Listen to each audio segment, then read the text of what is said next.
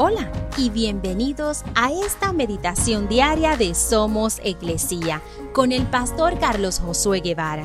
Mi nombre es Magali Méndez y queremos darte las gracias por permitirnos traer esta palabra de bendición a tu vida el día de hoy. Romanos 5.8 dice, pero Dios mostró el gran amor que nos tiene al enviar a Cristo a morir por nosotros cuando todavía éramos pecadores. ¿Has pensado realmente en lo que significó para Dios el sacrificio de Jesús? Solamente el incomparable amor por ti y por mí puede justificar ese sacrificio. Jesús murió por todos nosotros por igual, no importando lo que hayamos hecho.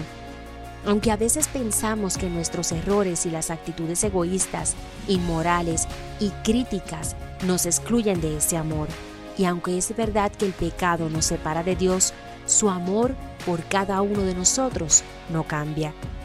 Dios muestra su amor para con nosotros en que siendo aún pecadores, Cristo murió por nosotros. Él murió por mí y por ti también Cristo tomó nuestros pecados por sí mismo, para que nosotros no sufriéramos las consecuencias del pecado. Lo único que debemos hacer es aceptar ese amor, aceptar ese regalo y de esa manera poder acercarnos a Dios nuestro Padre sin mancha y libres de todo pecado.